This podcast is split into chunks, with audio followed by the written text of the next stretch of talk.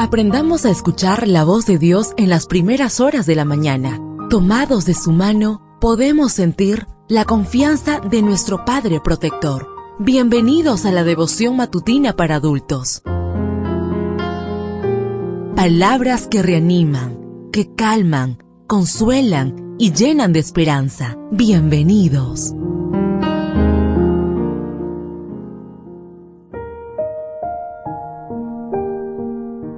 Apreciado amigo, apreciada amiga, qué bendición poder saludarte hoy, 27 de octubre, día viernes, día de preparación para recibir nuestro santo sábado. Recuerda, soy tu amigo Roberto Navarro y traigo para ti el devocional para esta mañana que lleva por título Revístanse de entrañable misericordia.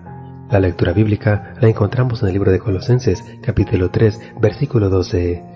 Como escogidos de Dios, santos y amados, revístanse de entrañable misericordia, de benignidad, de humildad, de mansedumbre y de paciencia.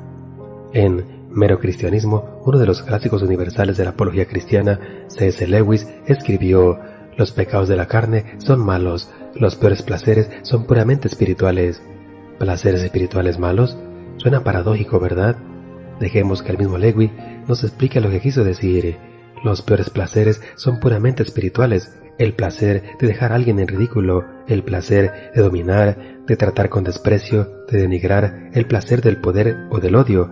Curiosamente, eso que son los peores pecados son los más discretos, porque para verlos a veces hay que tener discernimiento espiritual, ya que no siempre se materializan en una acción que nos escandaliza.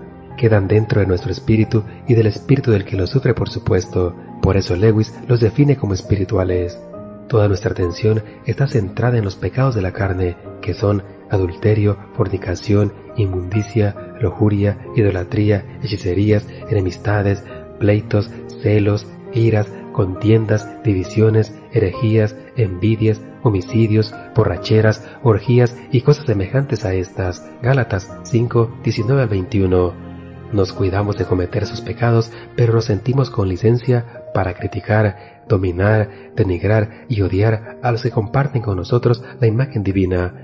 Precisamente, como dice Lewis, esa hipocresía espiritual nos hace estar más cerca de la perdición que una prostituta. Mucho antes que Lewis, Elena G. de Guay se expresó en el mismo sentido. Al borracho se lo desprecia y se le dice que su pecado la oscuridad del cielo, mientras que demasiado a menudo el orgullo, el egoísmo y la codicia no son reprendidos. Sin embargo, son pecados que ofenden en forma especial a Dios, porque contrarían la benevolencia de su carácter, ese amor anegado que es la misma atmósfera del universo no caído. El Camino a Cristo, capítulo 3, página 45 y 46.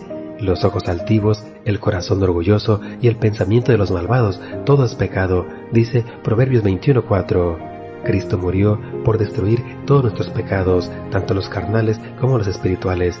La forma de vencer los pecados del espíritu es alimentando el espíritu. Pablo dice, por lo tanto, como escogidos de Dios, santos y amados, revístanse de entrañable misericordia, de benignidad, de humildad, de mansedumbre y de paciencia. Colosenses 3:12. Con esos elementos en nosotros nunca sentiremos placer en dañar a los demás. Deseo que el Señor derrame abundantes bendiciones en tu vida y recuerda, mañana tenemos una cita en este mismo lugar, en la matutina para adultos.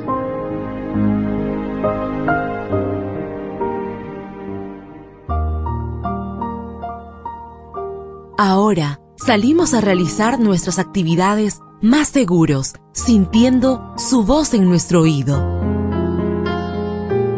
La devoción matutina para adultos es producida y realizada por Canaan Seventh Day Adventist Church and DR Ministries.